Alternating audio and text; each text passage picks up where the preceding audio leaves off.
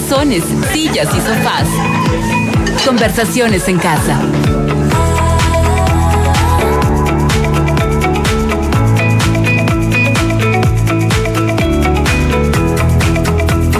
Gracias a ti por estar compartiendo con nosotros esas expectativas. ¿Qué me hubiese gustado aprender antes de casarme? También tenemos a nuestros invitados especiales para esta mañana. Son Esteban y Mafer Carranco. Y quizás tú te acuerdas de Esteban Carranco. Yo sí me acuerdo de Esteban cuando era joven. No mentira. y de Mafer también. Tuve la bendición, la oportunidad de aprender mucho de Esteban hace muchos años cuando yo era estudiante del Centro Cristiano de comunicaciones. Ya te escuchaba Esteban. Y ya te escuchaba en Tres en Raya. Cuando, cuando ella era niña, ya en el fondo escuchaba la radio y te escuchaba. Y que fuera don Alfonso. Y, dice que el, gusto por los deportes que tiene ahora es porque te escuchaba precisamente en, su niñez hablar de deportes a ti en HCJB, la voz de los Nada. Andes. Realmente la tú. Buena es que fui tu compañero, Duval. no, pero fue una linda experiencia el poder compartir con Esteban, aprender de Esteban, conocer a Maffer cuando eran novios, porque luego mm. se casaron. Pero lo hermoso de todo esto es mirar la fidelidad de Dios y ahora Esteban y Maffer tienen un matrimonio sólido donde están comprometidos para también fortalecer la familia y los matrimonios. Son parte de la iglesia IBF. ¿Estoy bien o estoy mal? Buenos días, Esteban y Maffer. Qué gusto tenerlos aquí en casa. Hola, Berito, Duval. Eh, un buen día para ustedes. Dios nos bendiga. Gracias gracias, por la invitación. Sí, eh, coincidentemente Berito me ayudó hasta repartir los partes, ¿no? del matrimonio. Claro. Del matrimonio mío. Sí. ¿Cómo pasa el tiempo? Qué interesante. Imagínate. Pero yo, tú y yo nos seguimos viendo jóvenes, así que tranquilidad. los, partes, los partes son las invitaciones, ¿verdad? Sí, porque no. Porque suena, suena eso al reporte policial. policiaco. no, pues. Se le busca a este joven para que asista a su, a su boda. no, no era así. Oigan, chicos, ¿cuántos años de casados ya? Eh, buenos días, Berito, Duval, muchas gracias por su invitación. Gracias a Dios y por su misericordia. Tenemos 20 añitos de matrimonio mm. y damos gracias al Señor por la fidelidad, ¿no? Y vemos cómo la mano de Dios nos ha acompañado durante este tiempo y ha sido lindo, ha sido una, una enseñanza, un aprendizaje realmente donde hemos entendido que todo lo que nosotros hacemos es para glorificar el nombre de Dios. Mm. Qué chévere. Y en ese punto, cuando uno recién se casa, tiene expectativas, ¿no? Y, parte mm. de, aquello es que de pronto no ha sido pues como yo me imaginé. Claro. Y, ahí es cuando empiezan ciertas roces, eh, inconvenientes en el matrimonio. Ustedes desde su experiencia y ahora también como consejeros en el matrimonio, eh, ¿Qué podemos decir el momento en que ya nos encontramos frente a frente con aquellas expectativas irreales que lastima nuestro corazón y ese corazón lastimado lastima al cónyuge. Claro, claro. Así es, mi verito. Mira, realmente creo que este es un pendiente que tenemos todos los matrimonios, donde entramos con una idealización de justamente de qué es el matrimonio y terminar entendiendo qué es una idealización. Es justamente es una acción donde la persona comienza a fantasear sobre las cosas que la otra persona tiene que satisfacer a, su cónyuge. Y cuando entramos a la verdad del matrimonio, no es así. Mm. Y comenzamos a frustrarnos, comienza la desilusión, comienza a sacar muchas cosas donde decía yo pensaba que tú eras o como tú eras y pensábamos que justamente el matrimonio es para complacernos y mm. cuando vamos madurando vamos entendiendo muchas cosas que el matrimonio no es para complacernos. Entonces podríamos... Entonces podríamos decir que esa es una idealización, que el matrimonio, me, o sea, entro con la idea, con la expectativa que voy a ser complacido por mi cónyuge o complacida. Exactamente. Esa, mira, nosotros nos hemos estado confesando aquí con Berito, que era lo que yo idealizaba y qué está pasando en la práctica. Entonces, si puede ser un poco más específica, Maffer, ¿qué a lo mejor era esa expectativa tuya que en la práctica viste que no, eh, no era tanto así? Claro, mira, el problema, digamos, mayor es en la mujer. La mujer comenzamos a fantasear y anhelamos mucho del varón. Y debemos entender que el hombre es un hombre que se equivoca. un hombre que, que no va a cubrir tus expectativas. Y como mujeres decíamos que se siga manteniendo ese Romeo, ¿no? Que te traiga todos los días esa serenata, esa carta, y comienza justamente el romanticismo a no tener esa secuencia con la que teníamos dentro de una relación como de noviazgo. Y comenzamos a exigir, antes de eras, ahora ya no. Y por eso hablaba yo de una madurez, entender que el matrimonio no se puede avanzar en sensaciones siempre, para todo hay tiempo, tiempo para el romanticismo, tiempo para el proyecto, tiempo para una madurez, tiempo para eh, poder nosotros planificar como matrimonio. Y cuando comenzamos nosotros como mujeres a exigir ese romanticismo, que no es que está mal, pero no, pueden, no podemos dar siempre en ese ritmo. Y comenzamos a frustrarnos y empezamos a sentir abandono. Y no es así. La pareja va madurando. Wow. Y vamos encontrando otras formas de decir te amo, ¿no? Decir te amo es, por ejemplo, eh, traer las pastillas cuando vemos que nuestra esposa le duele la cabeza. En decir te amo es eh, buscar que tenga lo necesario para poder vivir. En decir te amo es eh, quizás si yo no puedo irla a recoger, enviar algo, algo seguro, un transporte seguro para recogerla. hay otras maneras. Es necesario también hablar, obviamente. Pero en el matrimonio algo que dice la Fer que es clave es eso el matrimonio es parte del plan de Dios para que el hombre y la mujer maduremos. Porque hay cosas que en solitario nunca vamos a aprender. Hay cosas que en solitario nunca vamos a poder nosotros desarrollar, sino es a través de la madurez en una relación con la persona que decimos amar. Y, y digo decimos, porque ya cuando entramos al matrimonio, entonces nos encontramos con una realidad donde la sensación va pasando y debemos pasar de la sensación a la convicción. Mm. Ahora, eh, eh, Esteban, de tu lado, confiésate. Este es, una, este, este es, un diálogo de confesión. Esto solo es de diálogo de cuatro. Nadie más está escuchando. Tranquilidad. Yo creo que la, peor mentira del matrimonio, una mentira generacional, es que el matrimonio está hecho para que seamos felices. Entonces viene la gente y nos dice, pastor, me quiero divorciar porque ya no soy feliz. Y en tu caso, ¿tú entraste con esa expectativa del matrimonio de que ibas a ser el hombre súper feliz? Claro, porque incluso cuando uno, cuando uno le, le, felicitan, le dicen que sean muy felices, y uno entiende y dice, ah, el matrimonio es para que, para que seamos felices. Y seguramente quien me está felicitando y es casado debe vivir una felicidad, pues no me va a desear el mal. Me está deseando lo que seguramente está viviendo. Pero para mí esa es la, mayor mentira del matrimonio. Porque el matrimonio no está hecho para que seamos felices. No podemos ser felices de una, de una manera permanente. La Biblia nos habla de el contentamiento. Mm, el contentamiento es poder tener paz con lo que hoy tengo sin perder la esperanza de que Dios me puede dar algo mayor. Entonces, si yo vivo con esa expectativa siempre a mil de, ser feliz, de ser, y como en las novelas, ¿no? Que me pongan después de que nos casamos y fueron felices, no es real, no es cierto. Los matrimonios tenemos inconvenientes, tenemos problemas y la felicidad es un estado que es suma de hacer algo que Pablo nos explica es una suma de hacer lo que, lo que Pablo propone. Pablo dice que si comemos o si bebemos, lo hagamos para la gloria de Dios, que cualquier cosa que hagamos, lo hagamos para que el nombre de Dios brille.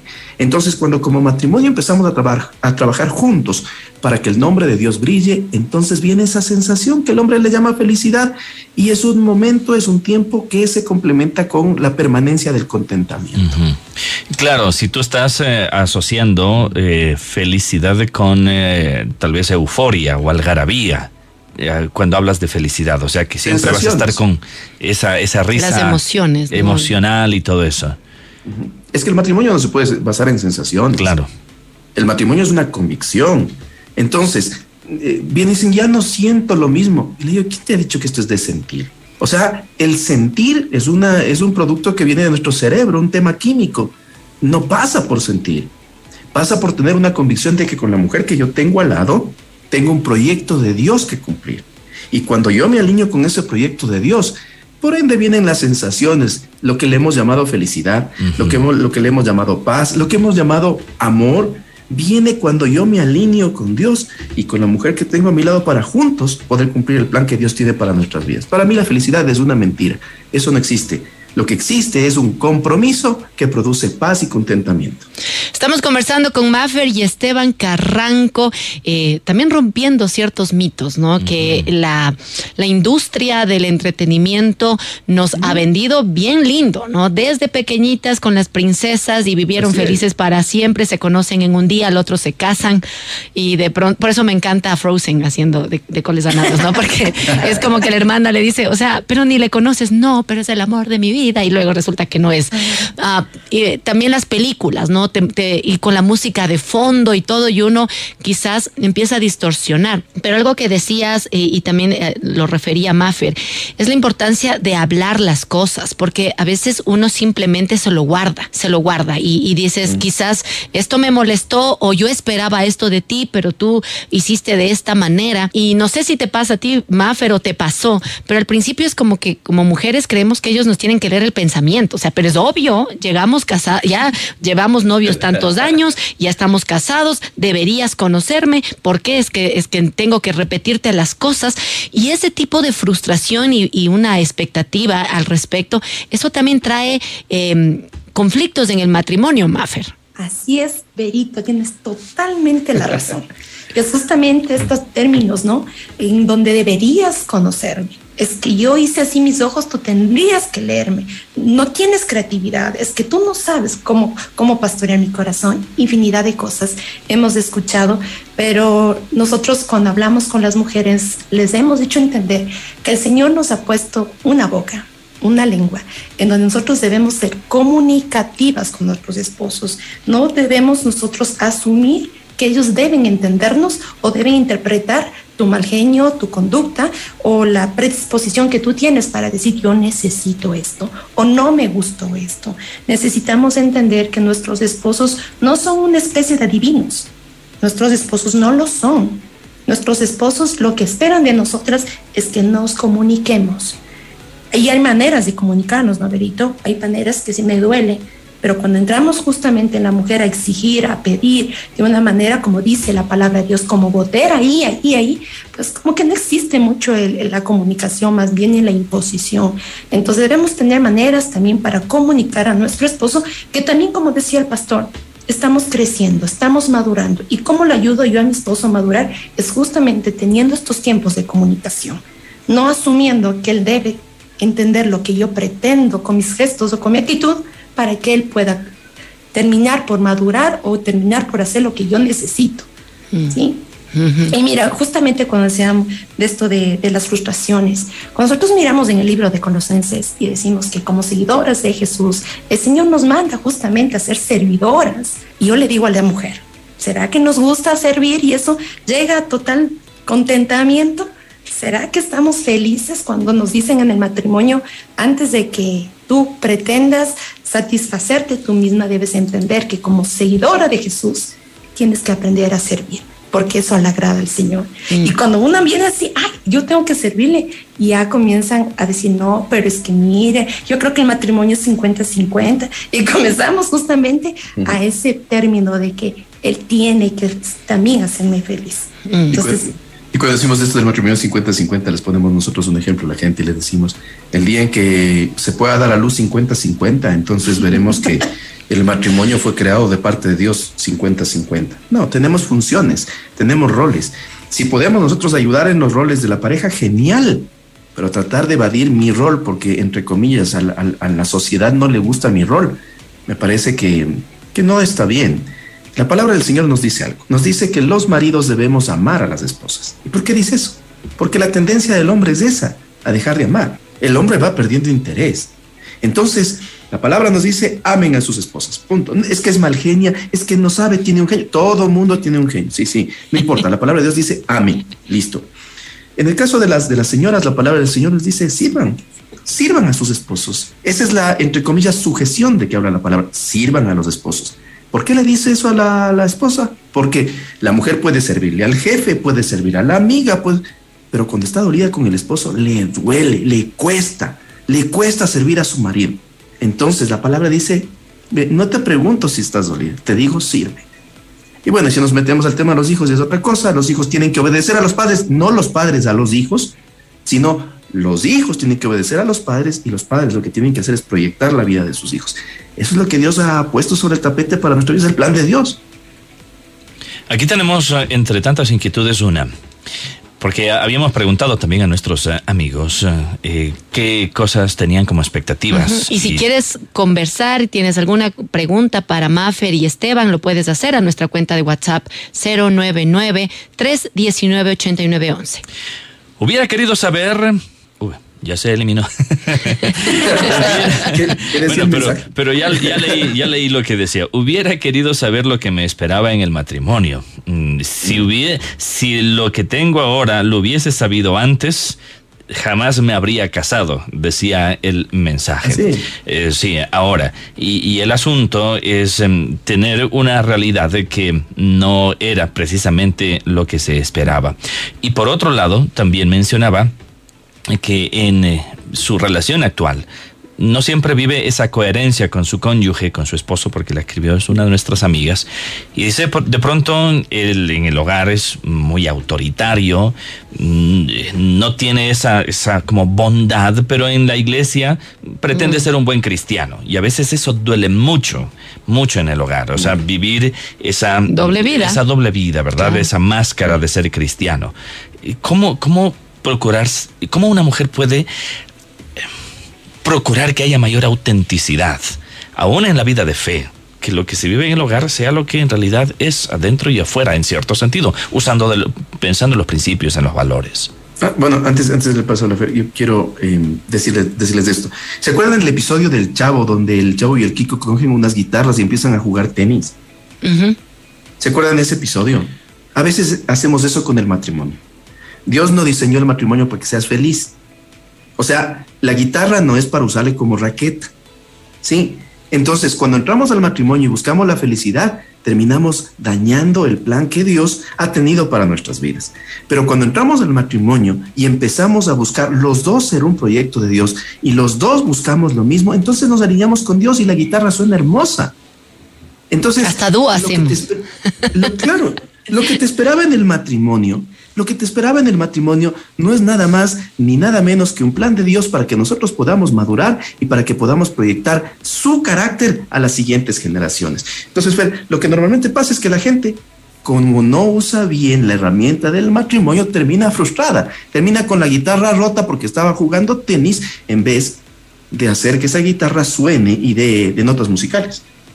Así es, este Vita. Y con respecto también a lo que estaba preguntando Duval y el amigo que estaba ahí por ahí chateando, eh, sí duele. Duele el saber de que él, es sacerdote afuera de la iglesia y no hay nada en casa. Son convicciones lo que hablábamos. Las convicciones comienzan ahí prevalecer. Y como esposa debe decirle a su esposo cómo ella se siente. O sea, no podemos ocultar que a la mujer le duele que sea más pastor afuera y que no exista dentro nada. Decían un término, decían en casa de herrero cuchillo de palo, sabían decir así las abuelitas, ¿no? Entonces debemos entender que nosotros como esposas no somos quien va a cambiar a nuestro esposo, solo nuestro Señor es el que puede cambiar el proceder de nuestros esposos. Con oración y ayuno como decían, tenemos que nosotros acercarnos ante el Señor y pedir estas cosas que están pasando dentro de tu matrimonio, que no están bien establecidas los, las prioridades, ¿no? Entonces, mi sugerencia es esa, poder conversar con el esposo y hacerle ver lo que ella está mirando, ¿no? De pronto el esposo pues miran, de pronto tú estás mirando no mal o de pronto voy a tomar este correctivo, pero es necesario comunicar. Ahora, otra cosa que también ha traído conflictos es el hecho de compartir con la familia extendida. No, cuando son novios, eso es lindísimo, sí, cada uno se va a su casa, pasa con papá, con mamá. El momento que se casan, la primera pelea es que en Navidad yo siempre he estado con mi, mi papi y mi mami. Entonces, ¿cómo manejar eso ya en el matrimonio? ¿Cuáles serían las pautas, las luces en ese sentido? Tenemos algunas parejitas que están por casarse, chicos, déjenme contarles, pero también hay matrimonios que siguen teniendo este inconveniente. Pasamos mucho en la familia de mi cónyuge o pasamos mucho con mi familia o quisiera yo también tener un espacio para los dos. ¿Qué decirles en ese sentido? Nosotros manejamos en nuestro discipulado de parejas un tema que se llama acuerdos y también los límites y las dependencias. Entonces es muy importante llegar a un acuerdo. Y dicen, ¿cómo puede llegar a un acuerdo? Es justamente establecer como tú dices, ¿no? Las festividades que es donde más suelen pasar y comienzan las, discusiones. Navidad, una semana, el, un año donde tu mamá, el otro, donde, donde la mía. Entonces llegamos a un acuerdo donde luego se comienza a hacer una, una dinámica. Y las independencias que hablaba el de Esteban. Tenemos que tener independencias físicas, emocionales y financieras. Cuando nosotros ya nos casamos, ya no somos dependientes de nuestro, de, nuestro hogar de, de origen debemos entender que somos una nueva familia y como una nueva familia nosotros vamos a establecer lo que Dios nos manda. Dejarás padre y madre, dejarás. Es una orden, no es una opción, es una orden. Y como les decía al inicio, como seguidoras de Jesús, nosotros debemos obedecer lo que dice nuestro Señor. Deja padre y madre. Seguramente así, cuando nosotros aplicamos lo que el Señor nos dice, nuestro matrimonio toma un giro, toma totalmente un giro.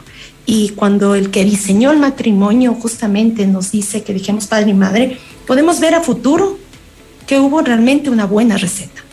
Esta es una buena receta que yo invito a las que están por casarse, por los matrimonios que todavía le cuesta dejar esa dependencia emocional de, de la casa de origen.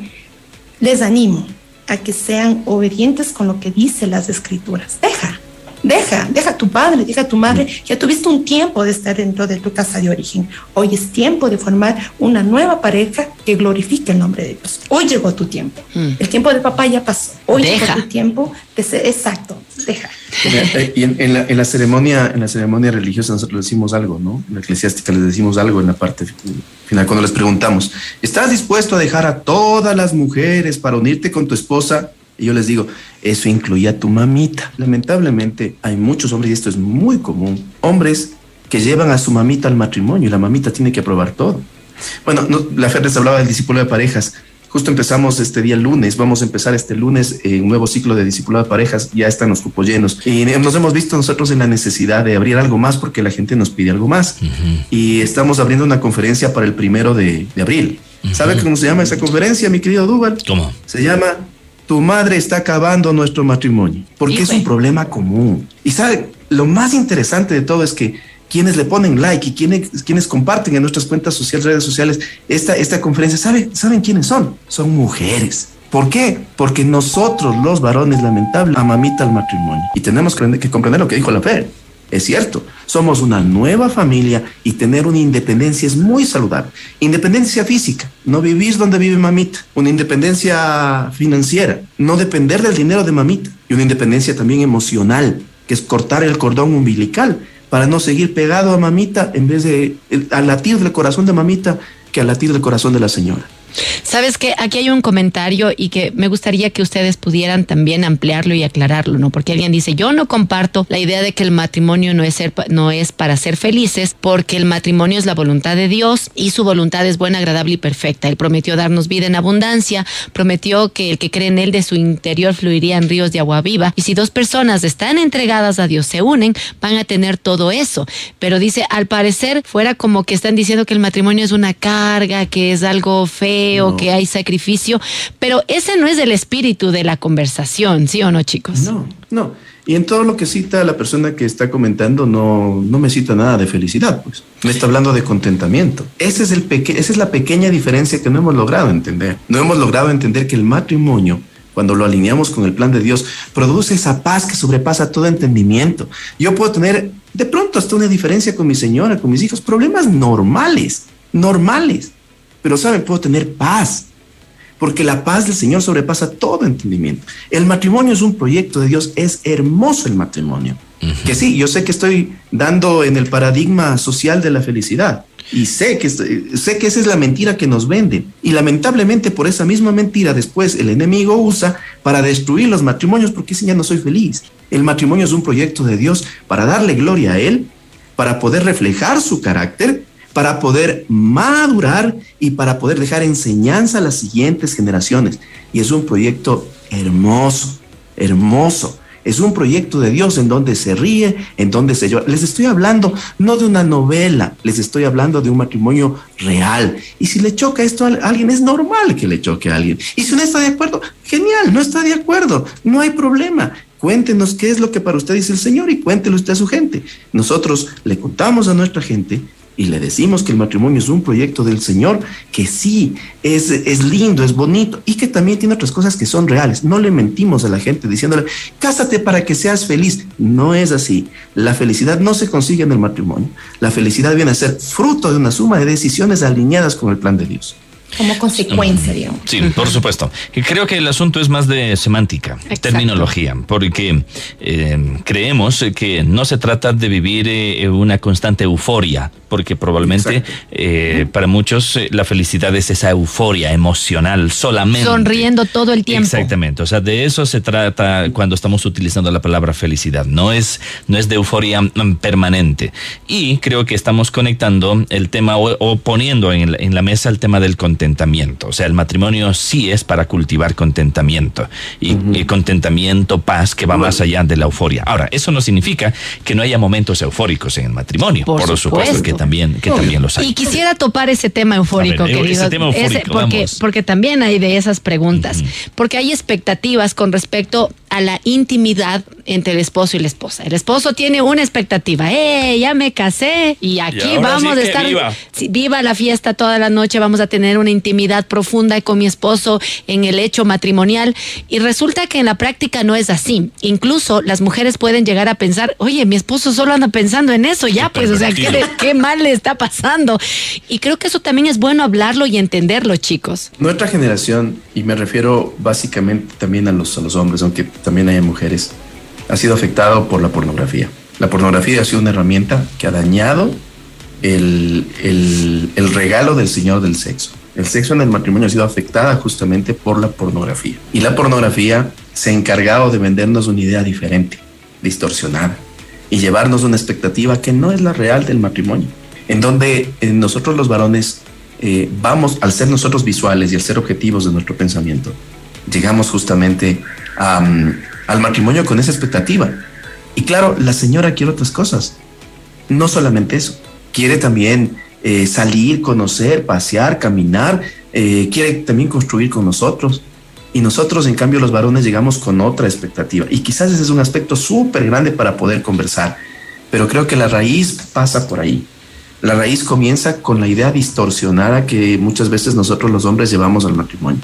Llevamos una idea que no es justamente la más la más adecuada respecto a la vida íntima. ¿Qué, qué, decir las mujeres? Bueno, estoy, estoy de acuerdo. Lo bueno es que ahora estamos todos a dos. Exactamente. o sea, sí, pero también creo que hay que entender cómo fue diseñado el hombre y cómo fue diseñada la mujer, porque también son dos mundos completamente diferentes. Y a veces, o sea, el hecho mismo de que el hombre esté anhelando esta intimidad sexual con su esposa de una manera permanente y continua y la mujer no espere eso, a veces a la mujer le ha llevado a pensar que el esposo, no porque quizás, como dices tú, eh, Esteban, y estoy de acuerdo, la pornografía distorsionado, y no solo la pornografía, nosotros podemos ver que las novelas, las películas han distorsionado la belleza de del mundo íntimo, pero también hay que entender cómo Dios diseñó al hombre y el hombre está diseñado de esa manera y la mujer está diseñada de otra manera. Y no es y no hay nada de malo en el hombre que quiera tener intimidad con su esposa, con su esposa y, y, con la recurrencia que de pronto no está alineada a la recurrencia de ella. Entonces él dice,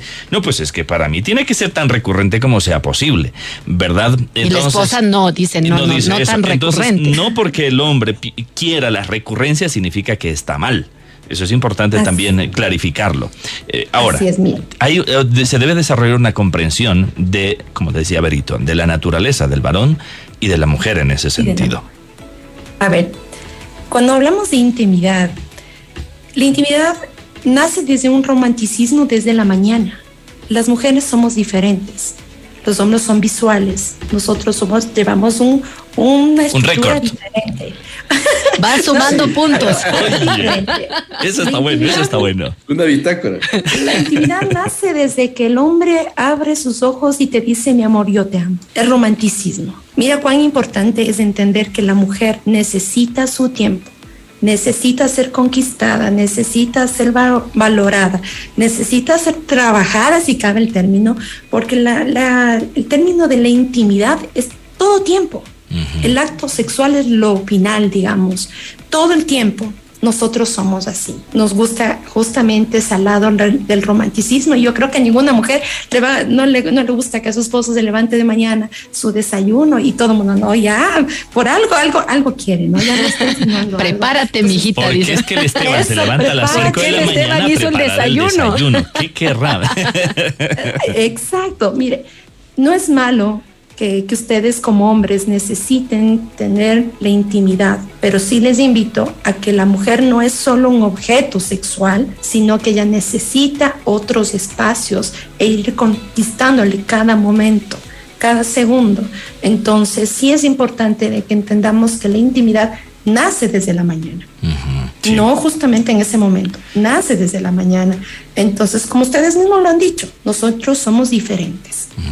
No es que nos neguemos, no negarse. La palabra dice no se niegue. El asunto es saberlo, saber cómo. Saber cómo llevarlo. Cómo llegar a tu esposa. Si llegan, yo creo que tendrían. Es, muy, es muy, muy clarificador uh, y relevante lo que estás diciendo, Maffer. Ahora, justo hay una, una, una pregunta, una inquietud planteada por una de nuestras oyentes. Excelente tema. ¿Qué hacer, sin embargo, cuando se trata de comunicar, pero cada palabra que se dice, el cónyuge lo toma a mal? Cada vez que tratamos de hablar, terminamos peleando. Y yo termino sintiéndome que soy la que está mal en todo, sintiéndome que nada bueno hay en mí, que no soy lo suficiente buena para él y que él me hace un favor estando con una mujer tan imperfecta como yo. Miren, cuando pasa estas cosas nosotros podemos ver que no es el problema de que el momento de hablar sobre la, de no tener intimidad nos hace ver que existe algún pendiente hacia atrás. Nosotros hablamos de las balas, de, las, de los temas no tratados en su tiempo porque el, hombre, tanto como la mujer, no puede comunicarse de las heridas, de lo que realmente le afectó.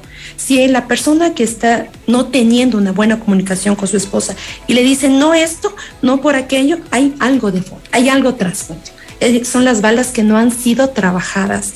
El hecho de usar esas palabras que tú decías, eh, recuérdame, Duval, decías como que la mujer, ella no es que, Dame un segundito que como, como que no, como que le hace un favor el hombre estando casado con ella. Exactamente.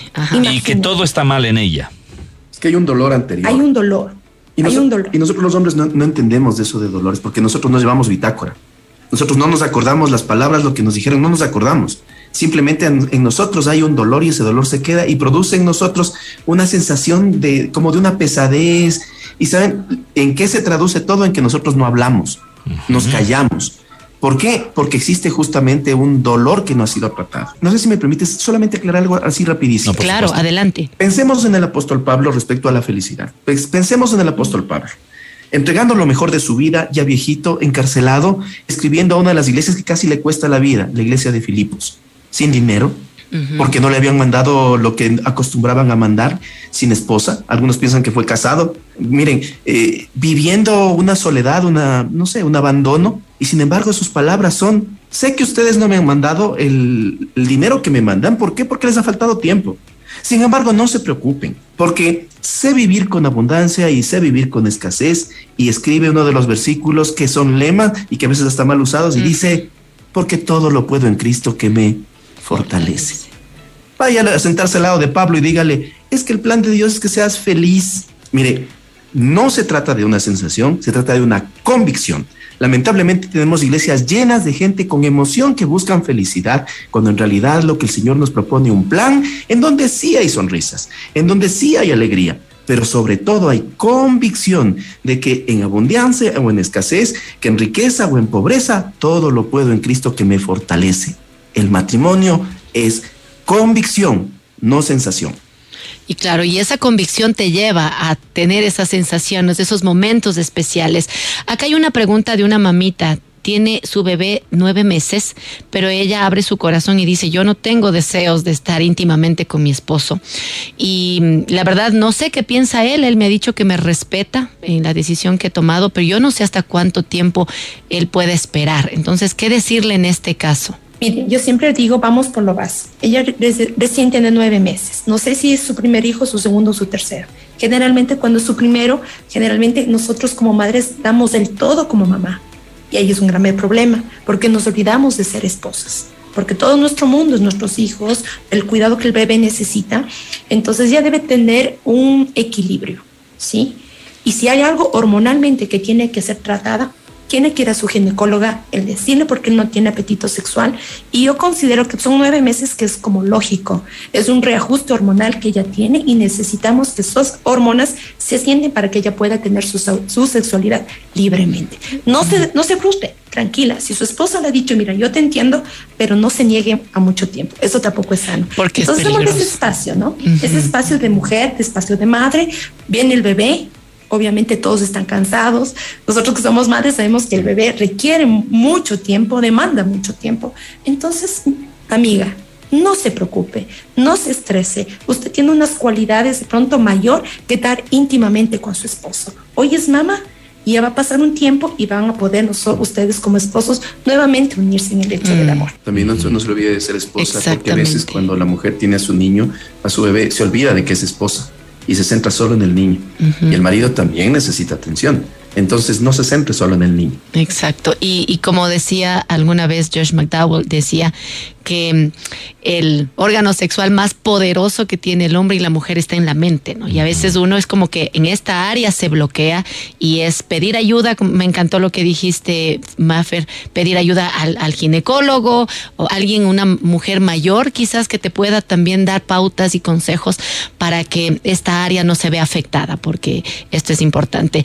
Chicos, pasaríamos conversando aquí hasta las 3 de la tarde, pero el tiempo pasa volando aquí en HCJB en casa. Oye, Berito, solo quiero terminar con siempre esto. Me haces el Duval, siempre me Que uno de nuestros amigos dice, y, me parece una forma muy también sui generis eh, de mencionarlo. Miren, para mí dice, el matrimonio es como una cruz, pero una cruz de chocolate. Pesa pero también es rico. Muy bien. Buenísimo. Me encanta. Bueno, bueno. Tomamos esa frase para nosotros. Y en el caso, y en el caso mío también tiene avellanas. pero, sigue siendo pesado. ay, ay, ¿Cómo los contactan a ustedes? Eh, pueden escribir un mensaje de WhatsApp al 099 978 1107. Les repito, 099 978 1107. Ok, chicos, de verdad, gracias. Ha sido una linda conversación. En redes, ¿cómo les encuentran? Eh, nos pueden encontrar en las redes de la iglesia como arroba IBF Ecuador, arroba IBF Ecuador. Eh, a mí me pueden buscar como Esteban Carranco en todas las redes sociales, en Instagram, en Facebook, en TikTok también por el mismo. Qué chévere. Muchas gracias, un abrazo y está ya que para una próxima oportunidad vamos a seguir hablando de estos temas. Berito, y hay muchas preguntas, muchas preguntas de las cuales básicamente vamos a, considerarlas y, desarrollarlas en forma de temas también. claro que sí. Eh. Gracias, gracias por su tiempo. Un abrazo para usted. Realmente vamos llevando